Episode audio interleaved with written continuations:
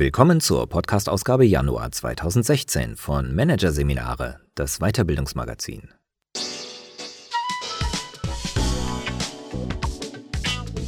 Weitere Podcasts aus der aktuellen Ausgabe behandeln die Themen B2B-Vertrieb, Selling wird Social und die Methode Working Out Loud, mein, dein, unser Wissen. Doch zunächst die eigenen Motive entdecken. Durchbruch zum Ich von Nina Carbonetti. Was ist mein Ding? Diese Frage treibt heute viele Menschen um. Dahinter steckt meist eine tiefe Sehnsucht, die Arbeit zu tun, die wirklich zu einem passt. Das zu erkennen ist jedoch nicht leicht, denn was uns antreibt oder abstößt, wissen wir oft gar nicht so genau. Unsere inneren Motive entziehen sich unserem Bewusstsein. Managerseminare zeigt, wie man zu ihnen vordringt und versteht, was man wirklich will. Sie gehören zu den Mythen der Arbeitswelt. Die Geschichten von Konzernangestellten, ehemaligen Bankern oder Beratern, die ihre eingeschlagenen Karrierepfade verlassen und als Winzer, Yogalehrer oder Frittenbudenbesitzer Selbstverwirklichung gefunden haben. Als Fallbeispiele gelungener Lebensbrüche symbolisieren sie eine große Sehnsucht, den einen Job zu finden, der erfüllt und glücklich macht. Früher war klar, der Sohn des Bäckermeisters wird Bäcker, der Filius des Arztes übernimmt die väterliche Praxis. Die heutige Freiheit, unter unzähligen Optionen wählen zu können, womit man seinen Lebensunterhalt verdient, erzeugt Druck und überfordert viele. Denn um zu erkennen, welcher Beruf zu einem passt, muss man zunächst wissen, wie man überhaupt ist. Gnoti Seauton, erkenne dich selbst, gilt nicht umsonst seit dem Altertum als Weg zum Seelenheil. Was sind meine Stärken? Wo liegen meine Talente? Wie wirke ich auf andere?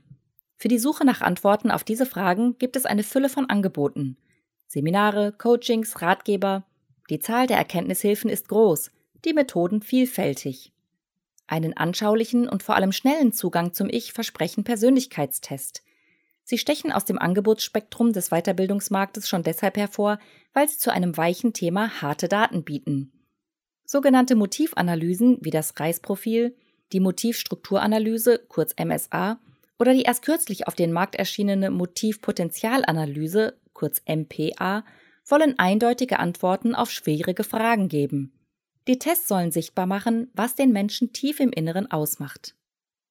Bei Coaches und Karriereberatern sind diese Instrumente beliebt, weil sie ein Vokabular und eine Landkarte für ein nicht leicht zu beackerndes Feld bieten. Die Anwendung ist zudem einfach. Die Klienten füllen online oder schriftlich einen Fragebogen aus. Im Falle des Reisprofils geben Sie dabei beispielsweise an, in welchem Ausmaß Sie bestimmten Aussagen zustimmen. Aus den Ergebnissen wird mittels einer Software ein individuelles Profil ermittelt, erklärt Coach und Reisprofilanwender Sonja Wittig vom Institut für Persönlichkeit in Köln. Die Analyse zeigt, wie stark oder schwach ein bestimmtes Motiv wie Anerkennung, Neugier oder Ordnung auf einer Skala ausgeprägt ist. Zusätzlich bieten viele Instrumente die Möglichkeit, Ergebnisse in Bezug zu einer Vergleichsgruppe zu setzen. Der Klient erfährt also, wie ordentlich oder neugierig er im Vergleich zu anderen ist. Durch den Abgleich werden Persönlichkeitszüge deutlicher sichtbar und damit besprechbar, findet Psychologe und Berater Oliver Mühlhaus, der seit 20 Jahren Tests in der Führungskräfteentwicklung einsetzt. Die gemessenen Items sind von Instrument zu Instrument unterschiedlich definiert und eingeteilt. Während das Reisprofil beispielsweise von 16 Lebensmotiven spricht, ermittelt die MSA 18 individuelle Grundmotive und die MPS 13 Motivkategorien. Die Ergebnisse sind daher erklärungsbedürftig und sollten nicht für sich alleine stehen, sondern nur in einem professionellen Rückmeldegespräch vermittelt werden.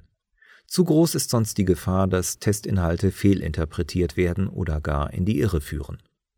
Professionelle Coaches nutzen die Tests ohnehin nur als Einstieg in einen Coaching-Prozess, in dem die ermittelten Werte gemeinsam abgeklopft und die Selbsterkundung durch den Einsatz weiterer Methoden verfeinert wird. Denn die Testergebnisse bieten zwar einen interessanten, aber nicht immer umfassenden Blick ins Ich. Letztlich spiegeln sie wieder, was der Klient über sich selbst denkt.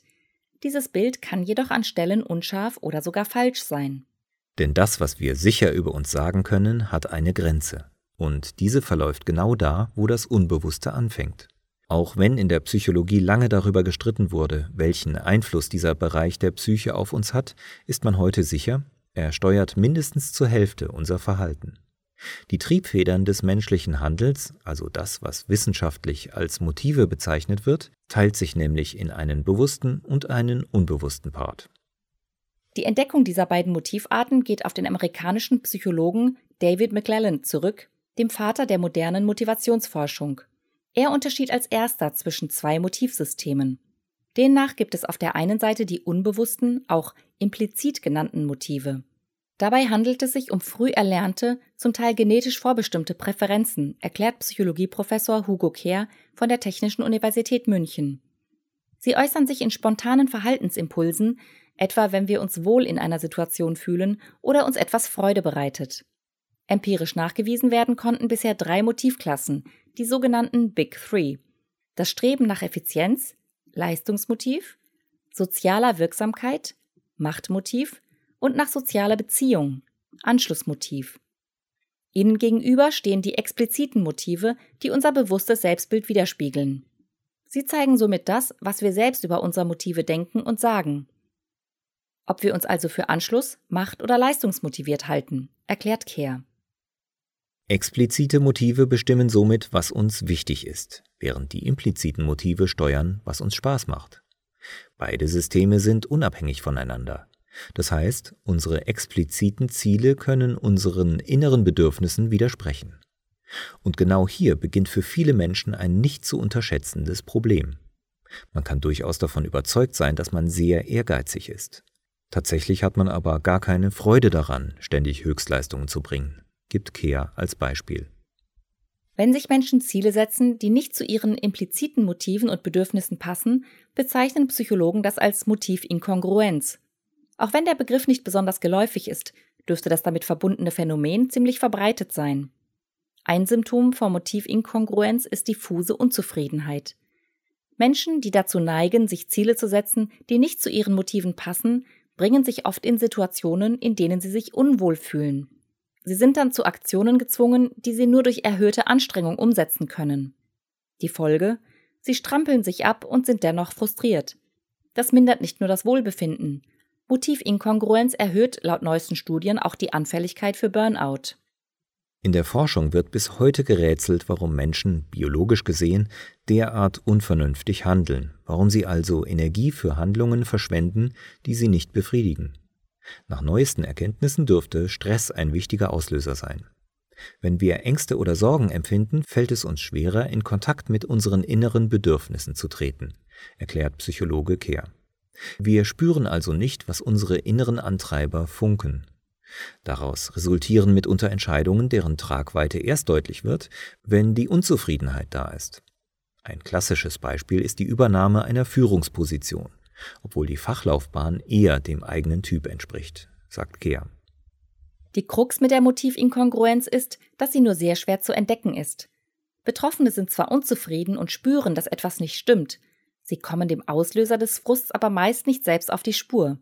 Externer Rat kann diesen Menschen dabei helfen, zu erkennen, an welchem Punkt sie den falschen, motivunpassenden Weg eingeschlagen haben. Der Einsatz einer Motivanalyse kann dabei zwar Aufschluss über die expliziten Motive liefern, über einen Fragebogen können jedoch nur sehr begrenzt die unbewussten Antreiber, die womöglich quer zu den bewusst gesetzten Zielen stehen, entschlüsselt werden. Denn nach derzeitigem Stand der Forschung können implizite Motive nicht erfragt, also durch Selbstbericht erfasst werden, sondern nur durch indirekte Verfahren. In der Wissenschaft werden daher beispielsweise thematische Auffassungstests eingesetzt, um die impliziten Motive eines Menschen zu erheben. Die Tests basieren im Kern darauf, die Fantasien einer Person auszuwerten, um dadurch auf ihre unbewussten Antreiber zu schließen. Dazu werden Probanden Bildtafeln gezeigt, zu denen sie Geschichten erzählen sollen. Die aufgezeichneten Story-Inhalte werden daraufhin analysiert, welche Gedanken die Testpersonen in die Situation projiziert haben. So werden mit Hilfe bestimmter Auswertungsregeln die Ausprägung des Leistungs-, Macht- und Anschlussmotivs des Probanden berechnet. Die Verfahren sind vergleichsweise aufwendig und außerhalb der Wissenschaft kaum verbreitet.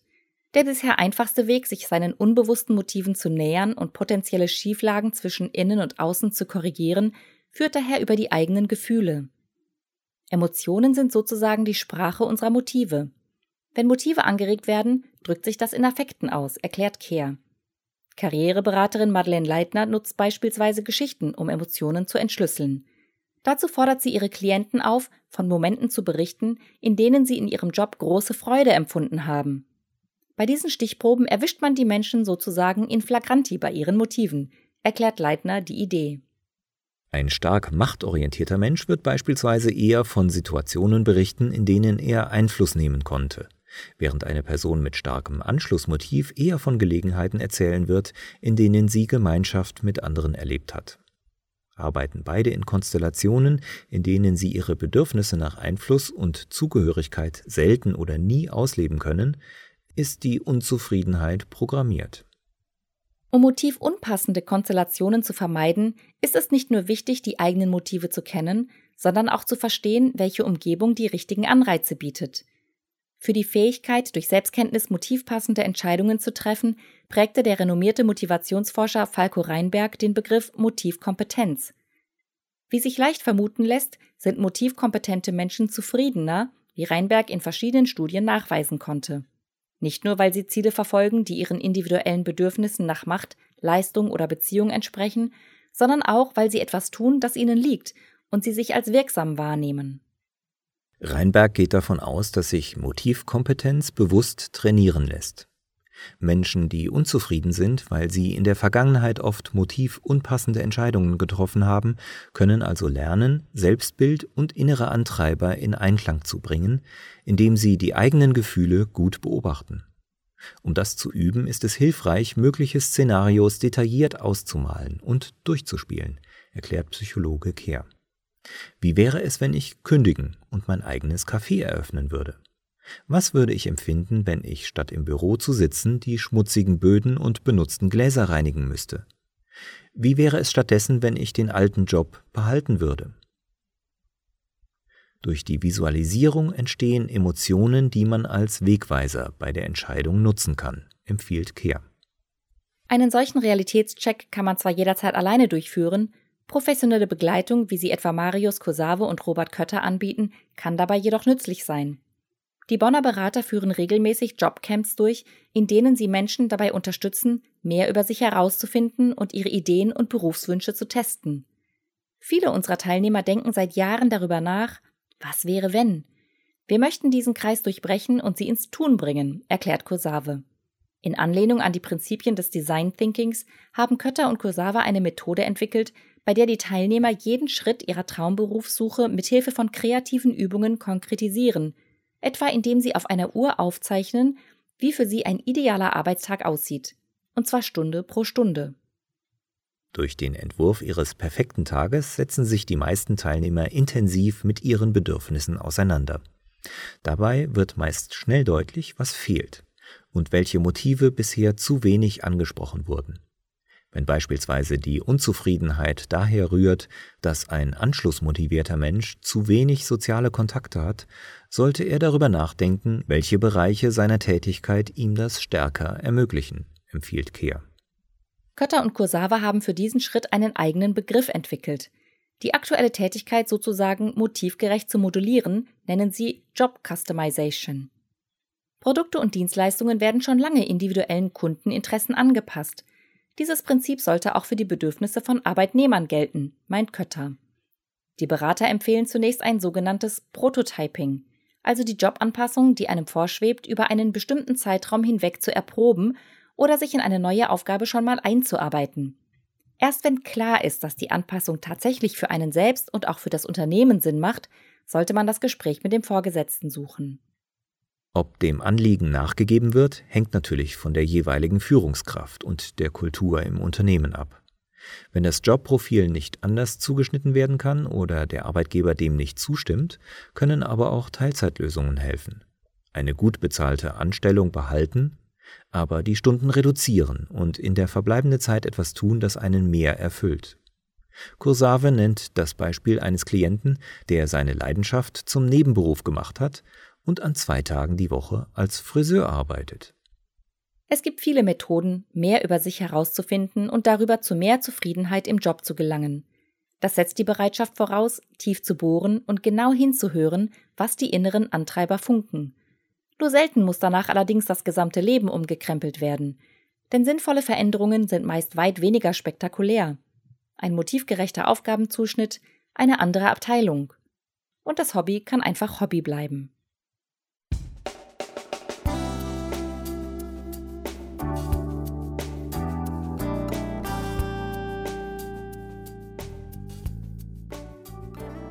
Sie hörten den Artikel Die eigenen Motive entdecken. Durchbruch zum Ich von Nina Carbonetti aus der Ausgabe Januar 2016 von Managerseminare, produziert von Voiceletter. Weitere Podcasts aus der aktuellen Ausgabe behandeln die Themen B2B-Vertrieb, Selling wird Social und die Methode Working Out Loud. Mein, dein, unser Wissen. Weitere interessante Inhalte finden Sie auf der Homepage unter managerseminare.de und im Newsblog unter managerseminare.de/blog.